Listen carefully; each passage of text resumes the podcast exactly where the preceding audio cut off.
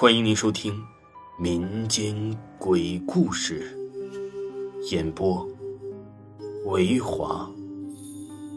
如果您喜欢维华讲的民间鬼故事，那您就不要吝啬您的小手，点个赞，关注一下再走吧。精彩继续。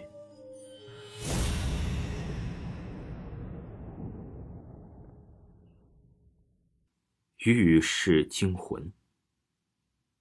这个冬至天有点格外的冷，孙娟下了班，在超市里提拉着一大堆的速冻菜，风尘仆仆的往租的地方赶，答应了同住室友刘梅，晚上自己下厨给她露一手。这会儿眼瞅着都不早了，孙娟大冷的天，居然急出了一身汗，手里全是菜的孙娟用脚踢上门。就开始马不停蹄的忙活起来了。在他们那里呀，每年的冬至都是很重视的，是阴间人的节日。当然，阳间的人也跟着过节，做上点好吃的。为了活着，死了的都干上一杯，上面下面的人呢都开心。哇，娟娟，你的手艺真不错哎。刘梅不管三七二十一，一扫而光。当然了。对于他们这些打工妹，整日吃快餐，难得有机会留到了久违的家常菜，不好吃也觉得好吃了。真的呀，我们在一起住了都有三个月了，还从来没有在家一起吃过饭呢。孙娟看着刘梅，摸着下巴，拍着肚子，一副心满意足的样子，心里呀是美滋滋的。哎，小梅，你收拾桌子。啊。我忙活了半天，浑身都是汗，我我想去洗个澡。孙娟说着，便站起身往卫生间走，准备收拾东西去洗澡。啊，洗澡？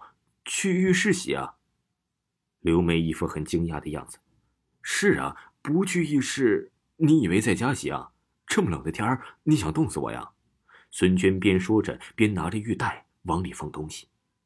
不是的，娟娟，你不知道今天是鬼节吗？刘梅似乎有点疑惑，站起身，懒洋洋的走到了浴室门口，靠在浴室的门上，看着孙娟忙活着收拾东西。知道啊？怎么了？孙娟一副不以为然的样子。人家都说今天是冬至，不要到浴室洗澡的。说今天是鬼放假，难得放假的，鬼要洗澡，人要让道，不然呢会倒霉的。刘梅做出了很害怕的样子，冲到卫生间，抱着孙娟一只胳膊，脸埋在了孙娟的肩膀上。好了好了，都是些迷信的说法，我才不信呢！我是必须洗的，哎，难受死了！你去不去？孙娟推开刘梅，伸手拽了下挂在脖子上的毛巾。我，我不去，我怕怕呀！刘梅一副惊恐的表情，就好像看到了鬼一样。然后对着孙娟伸了伸舌头，神经病！孙娟对这个比自己小几岁、整天搞怪的小女生是一点脾气也没有，摇摇头，笑着出了门。来到浴室啊，门口不像平时堆满了车，一眼望去很荒凉的样子。往日啊，顶在浴缸房梁上很肆意的灯，今晚也暗了不少。隐约的微微灯光下，路面反射着冷冷的光。当然，浴室门口的路面多少是有点水的，只是今晚仿佛这浴室很诡异。